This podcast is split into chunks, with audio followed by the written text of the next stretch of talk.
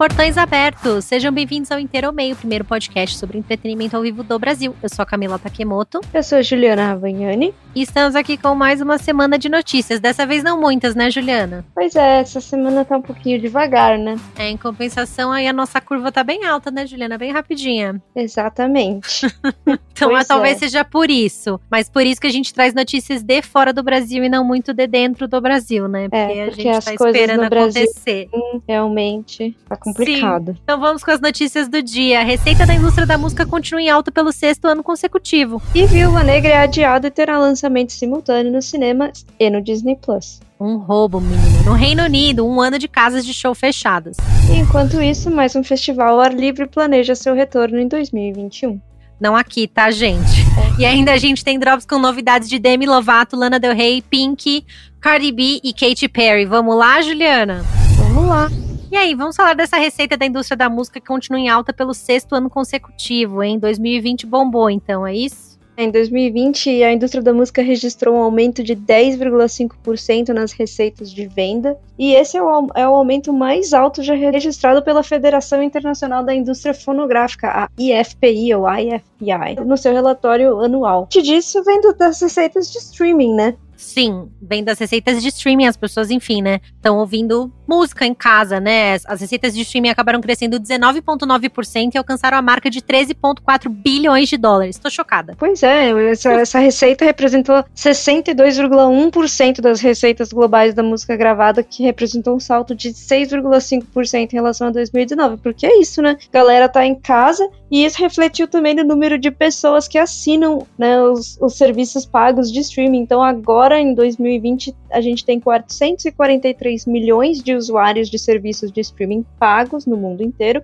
contra 341 milhões em 2019. Então, aí, praticamente, um aumento de 100 milhões de pessoas. Né? É muito grande a diferença. e eu fico chocada, né? A, a chefe executiva da IFPI, a Frances Moore, ela deu uma declaração, né? Falando que o aumento nas receitas durante a crise global deixa claro que, abre aspas, o poder duradouro da música para consolar, curar e elevar os nossos espíritos tá aí, né? Para todo mundo ver. Também Exato. acho, né? E é bem isso, né? Porque é aquilo, não sobrou muita coisa pra gente, né? A gente não tem mais pra onde ir, não tem mais o que fazer. E pelo menos para mim, quando você acorda ali, ao invés de você ligar o, a TV e já ver aquelas notícias, né, do dia que, putz, é super pesado, você coloca ali uma musiquinha, né, vai fazer uma coisa, quem gosta de cozinhar, coloca ali uma música, vai fazer uma uma comida, um negócio. Então, acho que tem muito a ver com isso também, né? Porque a música realmente ajuda a gente nessas horas a dar uma espairecida aí das coisas ruins que estão acontecendo o tempo todo, né?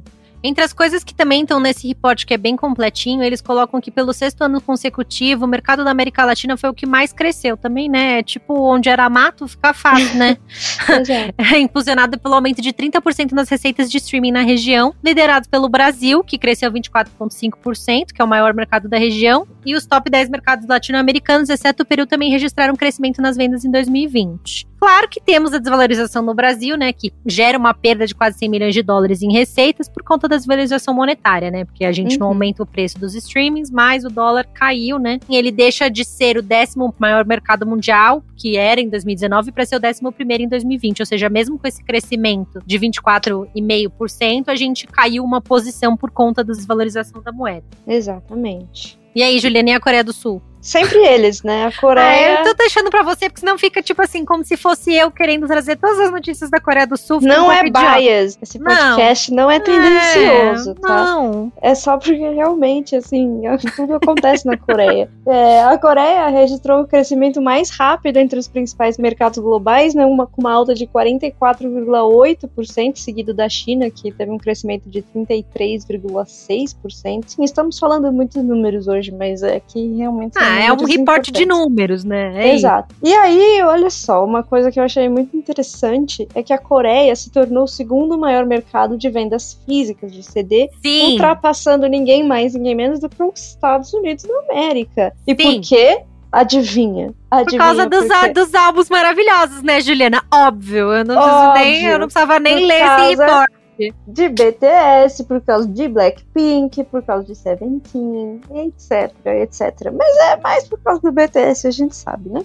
Sim, o BTS teve dois álbuns dos mais vendidos do ano, né? Inclusive, eles é, não só na Coreia, como no mundo, né? Enfim, ele, ele teve o Map of the Soul 7, que vendeu 4,8 milhões de cópias. Uma delas é minha, kkk.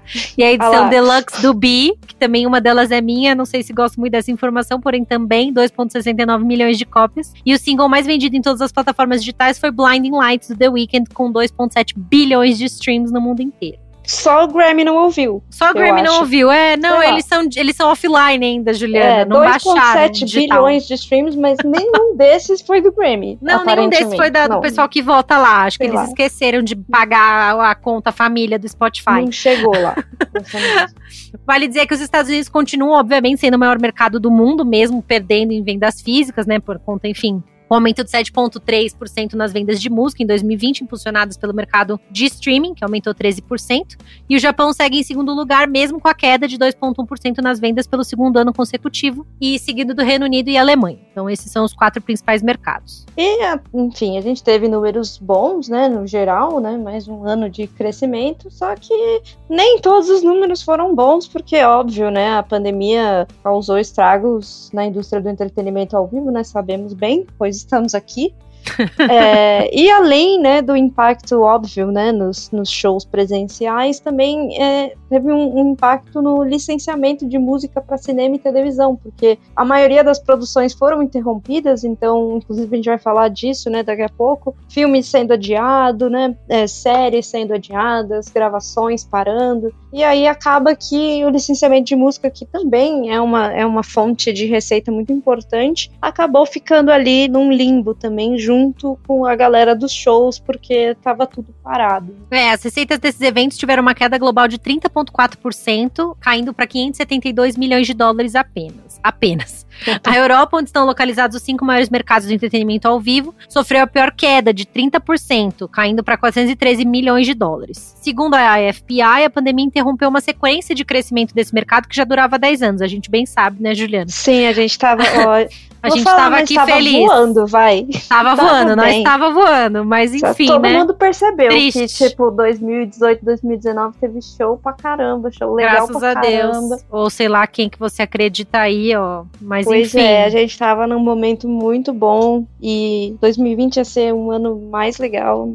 É, no geral, né, a gente teve uma queda de sequência de crescimento. A América Latina teve uma queda de 27%, Oriente Médio e África de 26,7%. Fomos que as, os que sofreram as piores quedas. O Canadá e os Estados Unidos teve um aumento de 0,5%. Foi a única região que não registrou queda. Eu acho que é porque talvez o começo do ano não tenha sido muito bom. Não é. sei muito bem. E você pode ver esses e outros números, por exemplo, outros números que a gente até não. Essa matéria que a gente tá lendo, enfim, né, é da Billboard, mas você pode acessar o reporte completo no site da IFPI, que é ifpi.org e é um relatório completo com mais de 20 páginas que você pode ler. E entre as outras coisas, eles colocam lá quais são os artistas principais, né, os best-sellers de 2020. Obviamente, o número é o BTS, ele ganhou vários prêmios, é, foi divulgado aí semana passada. Aí o segundo é a Taylor Swift, o terceiro é o Drake, quarto The Weeknd, o quinto é a Billie Eilish, o sexto Eminem, o sétimo Post Malone, o oitavo Ariana Grande, nono Juicy World e o décimo Juicy Justin? Bieber. É, então, menina, eu fiquei também chocada. Chocada. Exato. Nem E uma em Beyoncé. décimo lugar, não,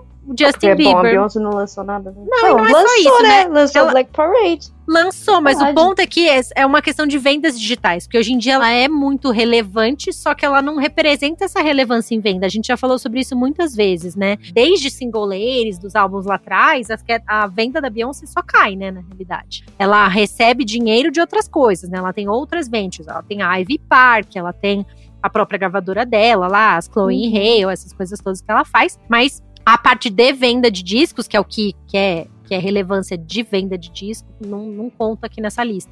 E o que eu acho muito legal é que, obviamente, a gente tem aí um mercado que é muito americocêntrico, né? Assim, né? Estados Unidos cêntrico. E aí, quando a gente vê esses resultados e a gente lê esse reporte, eu acho que, enfim, quem gosta do nosso mercado tem muito que baixar esse material. A gente vê coisas muito engraçadas, assim, porque não é só o BTS, assim, eles falam sobre alguns artistas que eu mesmo não conhecia, apesar de eu gostar muito de música asiática e tal. Tem um artista que chama Kenshi Yonezu, que tá em terceiro lugar em número de vendas de álbum, que vendeu 2 milhões e meio de álbuns, que eu nunca tinha ouvido falar Ele é dele. da Coreia também, não? Não, ele é japonês, Kenshi Hum. Yonezu. E tem um outro artista que eu conheço por amigos e tal, que é tipo uma boy band japonesa que chama Arashi, que também vendeu mais de um milhão de cópias. Então, assim, é, e tem também não um Não chega muito aqui, né? Não chega aqui, mas assim, o meu ponto é justamente esse, assim, é, geralmente se fala no mainstream que chega até nós de artistas que são predominantemente europeus ou americanos, mas uhum. quando você vai olhar em volume de vendas, isso não é uma realidade necessariamente, o que é muito legal você ver nesse material. Então, assim, eles também falam de outros artistas coreanos, como o Kang Daniel, falam, tem, eles têm um artigo sobre um artista chinês que eu também não conhecia, deixa eu pegar o nome dele, provavelmente eu vou falar ele errado, por isso eu peço desculpas, mas ele chama Shen Li Non. E aí eles estão falando justamente que ele é super novo e ele, enfim, trabalha, ele é da Universal Music na China e ele é mega novo, enfim, ele e tá vendendo disco pra caramba. E aí tem alguns estudos de caso no material, ou seja, justamente para olhar a ascensão desses artistas, o que, que, eles têm feito. Então, é um dos estudos de caso é esse menino da China, tem o Travis Scott também, a própria Dua Lipa e outras coisas que estão acontecendo no mercado musical, outros nomes que estão despontando. Então, é, nomes antigos que acabaram vendendo bem esse ano, como por exemplo a Pink, que some cinco anos de repente volta. Eu acho muito legal Exato. isso dela, né? Então é um report que, para quem gosta de música e quer saber o que tá acontecendo, enfim, quer ter um, um recorte aí, um retrato mundial, efetivamente, não só americano, do que tá acontecendo, porque a gente acaba tendo um recorte americano, né, Gil, por causa da Billboard, né? A gente vai uhum. buscar material onde tem, que é ali é a Billboard, é a NME, que acaba trazendo muita coisa europeia, né? Todas essas coisas que a gente usa como fonte para as nossas matérias, Rolling Stone. Então, é legal ter matérias, materiais como esse, né, para a gente também ter uma visão aí um pouco mais global do que está acontecendo. Então, eu recomendo para todos que tiverem um tempinho aí para ler, é bem legal. Sim, é isso. E agora esse assunto é seu, Juliana, porque eu só vou reclamar que é caro. Então, né, é, a Disney anunciou alterações nos planos de lançamento dos seus principais filmes de 2021 e entre eles os principais filmes, né, que, se, que acho que os mais esperados do ano, Cruella e a Viúva Negra, que pelo menos é o filme que eu tô esperando já há muito tempo, coitado de mim. E a gente já Ai. falou várias sobre esses filmes aqui, né? Já, já falamos bastante sobre esses filmes, porque a gente teve toda a fase de ah, saiu o trailer e a gente achou que ia lançar, e aí não lançou, e aí adiou, aí parou de gravar, e aí, enfim. Aí David 3, aí saiu os resultados, aí nananã. Então a gente tá nessa ladainha já tem um tempo. Né? Exato. Se vocês buscarem aí nos episódios passados, quiserem ouvir sobre, a gente falou bastante sobre Disney já. é, exato. Inclusive quase o episódio inteiro lá falando da David 3. Mas, enfim, agora Cruella e Viúva Negra vão ser lançados no Disney Plus ao mesmo tempo da estreia dos cinemas. Até então a ideia era lançar só nos cinemas mesmo, mas obviamente, pelo jeito, não vai ser uma boa ideia não vai estar lançar dando, só né? nos cinemas, né? Porque veja, por exemplo, aqui no Brasil, eu sei lá eu quando vai abrir cinema de novo. Então, é, aconteceram duas coisas, né? Cruella vai ser lançado na data prevista mesmo, que é 28 de maio, mas Viúva Negra foi adiado por dois meses e vai estrear só no dia 9 de julho, ao invés de 7 de maio. Então lá vou eu esperar mais um tempo para ver o filme da minha Vingadora preferida, que eu tô assim, ó, esperando há toda vez que eu acho que vai lançar, o filme é adiado. Mas então, assim, eu tô Cara, mas que seja muito eu bom. Eu acho que foi olha... só pra poder. Porque sim, assim, porque na realidade esse filme já deve estar tá pronto faz tempo, né, Juliana? Não, tá não pronto acha? faz muito tempo, porque assim, só o trailer, acho que já foi lançado faz mais de um ano. O, aquele primeiro trailer, acho que foi 2019 que saiu, porque o filme ia ser lançado, na verdade, em abril do ano passado, se não me engano, maio do ano passado. Hum. E aí adiaram, né, pra 2021 tudo, enfim. E vamos ver, né? Eu tô muito ansiosa por esse filme, eu tô. Eu não vou dar spoiler, né, do, dos Vingadores, mas enfim, é um filme que eu preciso muito. Que, é... que, cola ali uma coisa, né? Ele é prequel, pra quem não sabe, né? E, e, conta umas histórias que ficam um pouco. Porque querendo Soltas, ou não. Né? É, que o problema para quem gosta de Marvel é que pelo menos na minha opinião, né? É que a Viúva Negra ela acaba sendo realmente uma coadjuvante. Você nunca tem um foco na história dela, né? Durante a, a história da Marvel. Até porque não tem nenhum filme dela, então realmente não tem foco na história dela. Ela tá lá pra para ser realmente um coadjuvante na entrega. Apesar do papel super importante que ela tem nas últimas duas entregas aí do, do filme, que a gente não vai falar sobre isso, né? Para não Exato. pegar spoilers, porém que é importante. De qualquer maneira, né? Esse adiamento acaba é, fazendo um, uma coisa em cascata, né? Com vários filmes da Disney. Então, na verdade, não é só o adiamento da Viúva Negra. Isso acaba refletindo em todos os outros longas que estavam programados. Então, com o adiamento da Viúva Negra, isso reflete também no longa Sanchi, a Lenda dos Dez Anéis, que também é da Marvel, né? E uhum. aí estava previsto para o começo de julho, agora vai ser lançado 3 de setembro, teoricamente apenas nos cinemas. Então, vamos ver se isso vai mudar até setembro, Exato. né? E a animação Luca da Pixar não tem lançamento nos cinemas, vai estrear exclusivamente no Disney Plus, sem custo, no dia 18. O que vale colocar aqui, que é por isso que eu tô chocada, é a questão do pagamento extra, né? Porque a Mulan já foi assim, é você é tinha que pagar um valor, é que a gente acabou não tendo isso, porque quando aconteceu isso, o Disney Plus ainda não tava no Brasil, né? Então a gente não viu é. Mulan assim, e a gente não teve essa opção. Então a gente viu a Mulan, tipo, diga por você, eu não vou falar, porque enfim, eu estou sendo gravada literalmente. é, o preço divulgado já da Viúva Negra é de assim, apenas um milhão de reais, né? 30 dólares para você assistir Viúva Negra. Então, além A gente das... tem que ver se, se o preço aqui no Brasil vai ser equivalente ou se a Disney vai ter que dar uma, né, uma subsidiada. Porque assim, 30 dólares hoje em dia é quase 200 reais, né? E... É, então. É, se faz 3 vezes 3 aí, é isso, né? Assim, com o IOF, com cartão, com tudo. Tudo bem que eles devem cobrar em, em real, né? Mas se for Ai. 30 reais a mais, aí ok, né? Se a gente okay. fizer uma equivalência de dinheiro, tudo bem. Mas se for pelo câmbio, pelo amor de Deus, por 200 reais, eu espero que a Scarlett Johansson venha apresentar o filme pessoalmente. Exato, faça uma casa. narração ao vivo na minha exato. casa, exato. Um live pelo action. menos faça um, pelo menos faça um zoom comigo, né? Com pra certeza. contar um pouco, me dê um tchauzinho. Aí vale colocar aqui, a gente não falou sobre isso, mas essa semana saiu o Snyder Cut, né, do Liga da Justiça, saiu no HBO Max. Você pode também comprar e custa acho que R$59,90 para alugar. Eu tentei alugar nesse Google no meu, no meu Chromecast. E custava 60 reais, custava R$59,90 para você alugar, e aí você um tem 48 caro, horas. Né?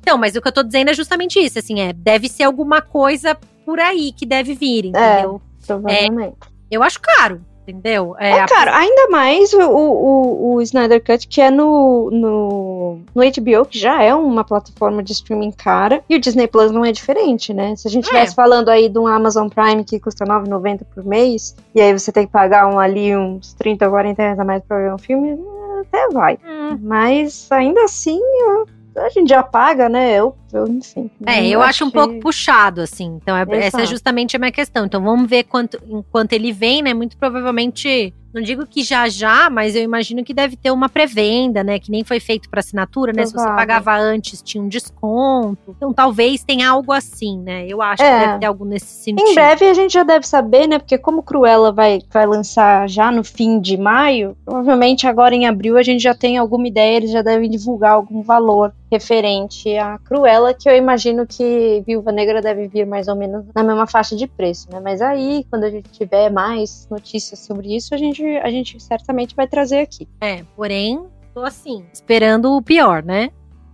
E as venues na Europa? No Reino Unido já faz um ano, né, que as casas de show estão fechadas. Né? As casas nunca chegaram a reabrir, né? Acho que até ensaiou uma reabertura ali, mas logo já deram passo para trás. É, nessa última terça, né, ontem, dia 23, faz um ano que o primeiro-ministro Boris Johnson anunciou o primeiro decreto com medidas mais restritivas de lockdown para frear o avanço da Covid lá no Reino Unido, né? E lá as medidas foram realmente bem restritivas. Então, só que naquela altura, né, quando ele chegou no ponto de fazer o decreto, porque quem não lembra, o Boris Johnson começou a pandemia negacionista, não, não é assim, nananana, até a hora que ele mesmo foi para UTI, e depois disso ele, né, tomou acho que um baque e começou a tomar medidas mais restritivas, né, no Reino Unido. E naquela altura, então, muitas casas de show já tinham fechado as portas, porque justamente a pandemia já estava rolando lá antes desse decreto. E a partir daí começou uma longa batalha pela sobrevivência, né, dessas casas que no pior momento ali da, da pandemia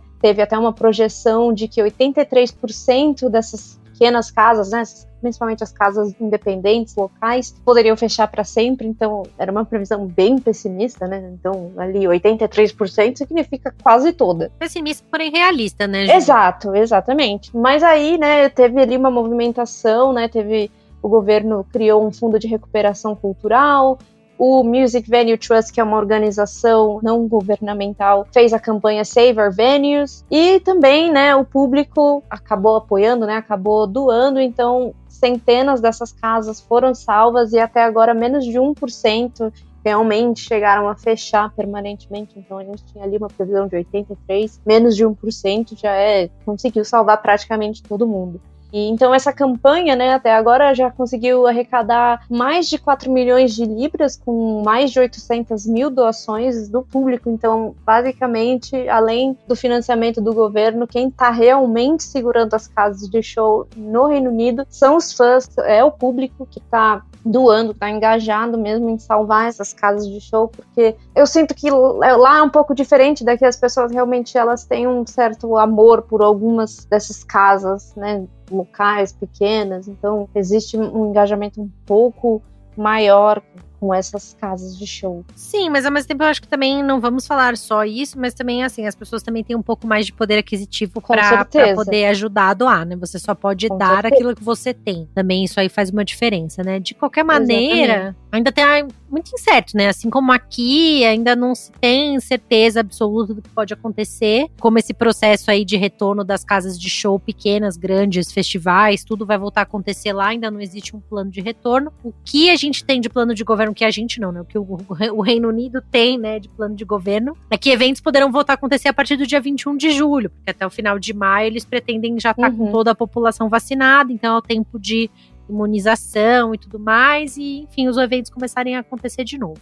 É, Nesse meio tempo, tem 18 casas de show que ainda estão em estado muito crítico, né? E outras centenas que dependem desse retorno dos eventos sem restrição de público já no meio do ano para poder garantir a manutenção, né? Assim, a existência dela. Essa reportagem do NMI que a gente usou de base para essa matéria, ela fala principalmente é, do Lexington, que é uma casa em Londres lendária, muitos shows é, muito importantes aí para a história da música aconteceram lá. A casa precisa levantar 180 mil libras para garantir o futuro, depois de receber apenas uma fração do que ela precisava a partir desse financiamento do governo aí, que é uma campanha hashtag Save Our Venues, né? Que é uma campanha Exato. aí que vem do Music Venue Trust com o apoio do governo e nem essas é, casas de show. Tem se falado muito, a gente já trouxe aqui algumas matérias, né, Ju, sobre esse passaporte de saúde, né? Exato. É, é, eles vão, eles estava previsto agora para março, eles, as casas iam começar a testar esse sistema. É um aplicativo que eles estão desenvolvendo em parceria com a UCheck, que é uma startup, que basicamente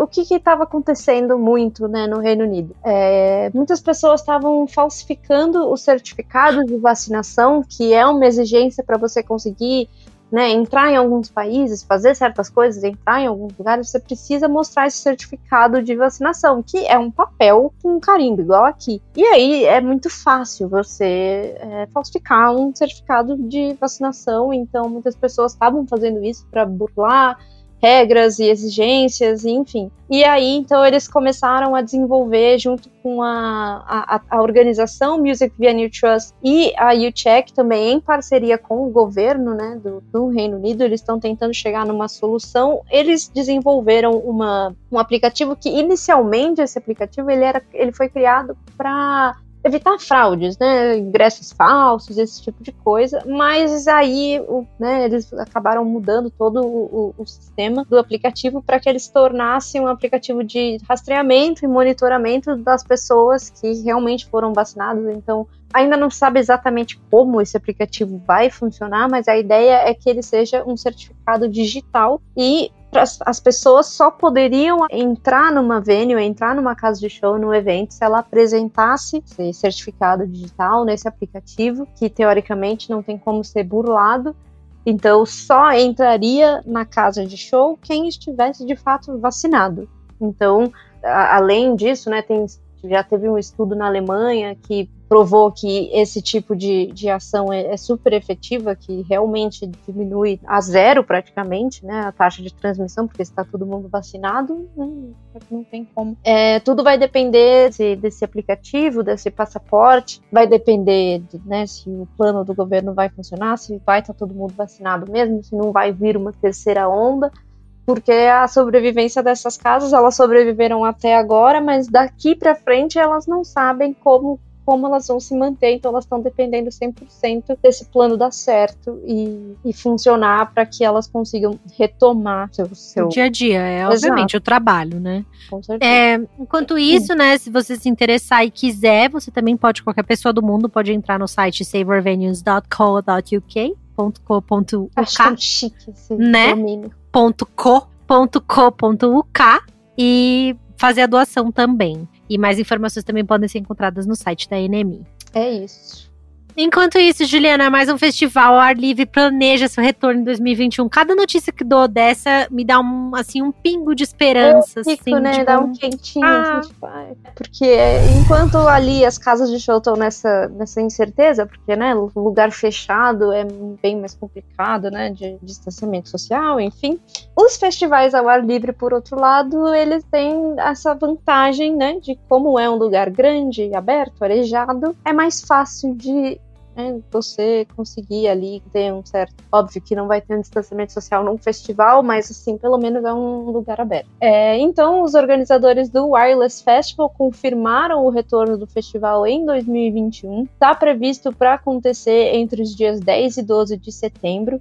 É, esse festival ele acontece tradicionalmente no Finsbury Park, em Londres, mas dessa vez, pela primeira vez na história, ele vai mudar de lugar e ele vai acontecer no Crystal Palace Park, que também é em Londres, mas em um outro lugar. É, os ingressos já estão à venda e a lineup ainda não foi anunciada, vai ser anunciada em breve não explicaram exatamente muito bem por que, que aconteceu essa troca de lugar. Não, não, É, não Continua claro. sendo em South London, né? Na mesma região, só mudou o parque. Mas eles não explicaram por quê, né? E aí, assim, é, também vale colocar que os- eles são os mesmos produtores do Latitude Festival, que é o Festival Republic.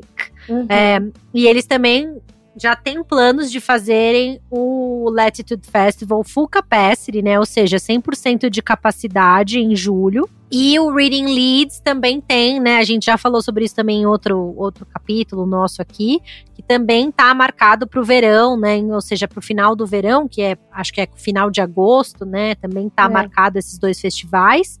E obviamente, né? O governo já confirmou e segue com essa data de remover todos os de distanciamento social até 21 de junho, né, desse ano. Uhum. Obviamente, se isso se manter, tanto as venues que a gente falou na notícia anterior, quanto, enfim, né, a questão dos festivais, tudo seria é, resolvido em teoria, né? A única coisa que é para mim acho que o mais difícil e complicado é entender como fica, né, vão virar festivais locais, né? Até que o mundo todo chegue nesse momento, é você vai ter públicos exclusivamente locais, né? A não ser que a pessoa tenha esse passaporte para entrar, enfim, mas ainda assim, União Europeia, né? Poucos vão ser os países que já vão ter chegado lá até junho, né? Junho, julho. A gente com certeza não, né? Eu posso dizer assim, A gente não pode entrar nem no país, quem dirá no evento, né? Ai, olha, esses dias eu tava lendo, né? Parece que a gente Ai, pode entrar em seis países, chorar, né, né? Juliana? É. Acho que a gente só é aceito em seis países no mundo no momento. Não sei nem se eu lendo essas coisas, que é só pra ficar deprimida É, mesmo. não, é, Não que eu realmente. saia, que eu só vou até o mercado e olhe lá, mas mesmo assim, se eu quisesse sair, eu não poderia. Então, Mesmo quem tem cidadania e não, também né, não tá podendo fazer mais nada, então não tem. ficar em lockdown, né? Então, e a É. gente já falou sobre isso antes, né? Que uma, um dos pontos é do tipo, se você tiver vacinado, se você não for vacinado, ou enfim, como é que vai ser. É, por exemplo, assim, ah, se você tiver que fazer uma quarentena, você não pode chegar, por exemplo, assim, eu que, né? A gente sabe da minha loucura aí que eu comprei ingresso pra assistir um certo show, né, Juliana? Exato. que eu ia sair de uma reunião que eu tinha num país e para outro país, chegar no dia anterior, três da tarde, o show era no dia seguinte, às sete da noite.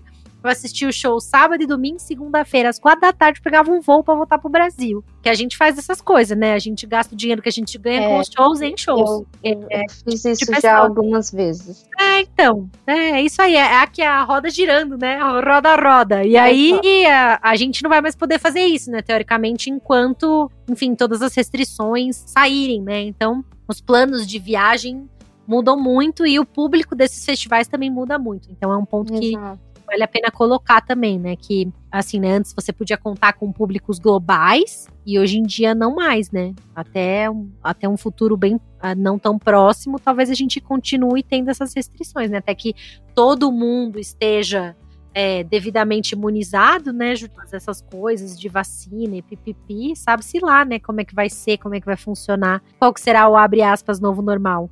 Nem Nossa. se fala mais esse termo, né? Acho que não, as pessoas desistiram de falar aí. Porque não existe mais nada de novo. A gente tá nisso já faz um ano, talvez ah, mais um. Não tem nada ah, de novo. Novo vai ser a gente voltar pro que era antes. Isso sim vai ser novo, pra, porque, né? Pra não ter mais novo. O que tem de novo em, no que a gente tá? Nada. Não sei nem porque que falam um novo coronavírus. O novo coronavírus, o novo. O novo coronavírus. Que novo? Novo. que novo, negócio é que novo, dois anos já. Tem nada de novo, não. Ai, ai. Vamos para os drops da semana, Juliana. Vamos para os drops da semana. Vamos começar pela Demi Lovato, featuring Ariana Grande. Na última segunda, Demi Lovato divulgou o trecho da música Met Him Last Night, que tem o feat da Ariana Grande. E essa música faz parte do álbum Dancing with the Devil, The Art of Starting Over. Sim, muito longo o nome que vai ser lançado no dia 2 de abril. Ele vem logo depois do documentário que também estreou ontem no YouTube, que eu recomendo todo mundo assistir. É em já capítulos, saiu. né? É, já saíram dois episódios, o terceiro episódio ainda não saiu, tá pra sair, eu acho que sai amanhã ou depois.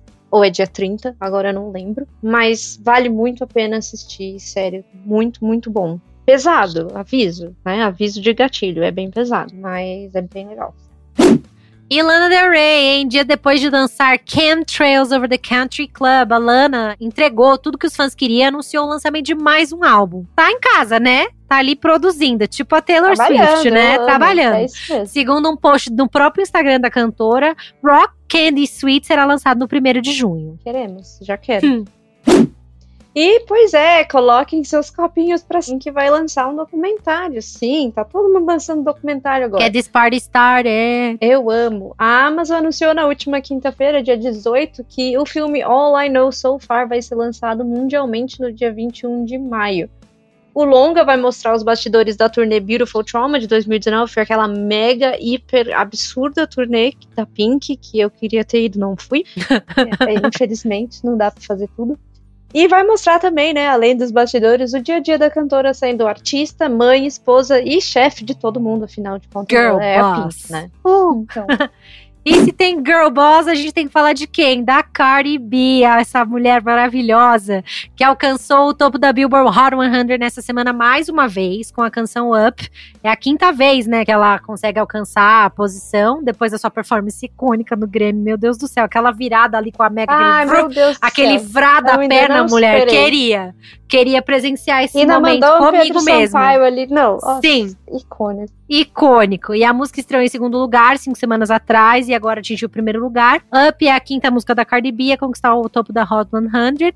E teve um monte de bafo no Twitter, pra quem não acompanhou, ela brigando lá com as conservadoras que falaram Fox Como News, sempre. né? Fox News, Fox News. E aí, Juliana? Pois é, e a Katy Perry vai para Las Vegas, sim. Essa frase chega para todo mundo, né, Juliana? Sim, a famosa eu acho que Las Vegas pessoa, Residency. A, eu acho que a prova de que a pessoa chegou assim no auge da idade, assim, tipo, teve filhos e tal, não sei o quê ela faz residência em Las Vegas. Eu, eu, eu, é um padrão, assim, né? Sim. Tirando a Lady Gaga, que ainda não tem filhos. E não tá errado. Exato, tá errado. nem um pouco. Mas é que assim, é, é, é, quando você chega no seu auge. Você chegou no auge, você faz residência em Las Vegas. Então, né, seguindo. Mas o auge é questionável, né, Juliana? A gente pode conversar sobre isso em um outro momento. Exato. Não que não seja bom, mas, tipo assim, não digo auge, mas assim, é o famoso chega uma certa idade, entendeu? Chega uma certa idade. É isso. Você faz residência em Las é Vegas. É isso, é Exatamente. isso. Eu vou deixar por isso mesmo, né? É tipo fazer show em resort. É isso, é isso. É Exatamente. isso. Exatamente. Então, né, seguindo os passos dos grandes nomes da música que já passaram lá por Las Vegas, como Mariah Carey, Elton John, Celine Dion, Lady Gaga, Gwen Stefani, enfim. Aerosmith, Backstreet Boys, todos os Cirque du Soleil. Spears. Britney Spears. Ah, gente, é só você ir lá, né? Eu falo que eu não Cher. posso pra Las Vegas. Cher. Eu, eu falo, eu não posso ir pra Las Vegas, porque não, é, eu, eu, eu tenho que ter muito dinheiro, porque eu quero ver todos os dias uma parada, eu falei, entendeu? Eu falei, eu, eu tava falando isso outro dia, que o dia que eu for pra Las Vegas, eu não quero. Eu, não, eu, vou, eu vou nos eventos. Eu não posso ir pra Las Vegas. Não, você não, vai pra lá pra ficar fazendo porra nenhuma, né? Tem que fazer esses rolês, tem que O dia que eu for, eu vou pegar o dinheiro e eu vou comprar os ingressos de todas as residências que eu puder, porque se não for pra isso, eu nem vou pra Las Vegas. É, é só Vê a Cher, Cher, vê a Cher, Juliana. Não, pelo amor de Deus, tem que. Não dá. não dá. Eu preciso, o dia que eu for, aí eu vou jogar for, bastante no cassino, aí eu vou assim, ó. Aí eu vou gastar todo o meu dinheiro e vou ganhar lá no cassino. É isso que é o meu plano. Que vai dar errado, óbvio. Mas. Quando é eu for, plano. eu vou. Exato. Mas, enfim, né? É, segundo a Billboard, a Katy Perry vai fazer a residência no novo Cassino Resorts World, que vai ter um teatro de 5 mil lugares a inauguração desse, desse cassino está prevista para o meio do ano, agora no verão, né, americano. E a residência da Katy Perry deve começar no final de 2021 e se estender até 2022. Os detalhes ainda não foram divulgados oficialmente, mas aparentemente é isso aí. A Billboard já antecipou. Procede, é. é procede, a, a procede. Billboard antecipou que deve ser mais ou menos por a gente não tem data, não tem mais detalhes, mas é isso aí. Katy Perry em Las Vegas já é uma realidade. Não, vai acontecer, gente. Mas então é é isso, né? Drops do dia, entregamos tudo hoje. Acho que por hoje é só. Lembrando que o Inteiro Mês está disponível em todas as plataformas digitais para você escolher a que você prefere e escutar a gente toda semana. Você pode baixar, dar seu like, botar lá, seguir a gente, fazer uma review ali no Apple Podcast para ajudar aí o nosso podcast chegar a mais pessoas. Lembrando que você também pode escrever para a gente no inteiromeia.com.br. Pode acompanhar as notícias com mais detalhes no nosso blog, inteiromeio.com. E também pode acompanhar as notícias e outras coisitas más no Instagram da Eventim Brasil e no Facebook da Eventim Brasil. E é isso, né, Juliana? Fecha a casinha aí. É isso, portões fechados. Então, muito obrigada, gente. Beijo, até a próxima. Tchau!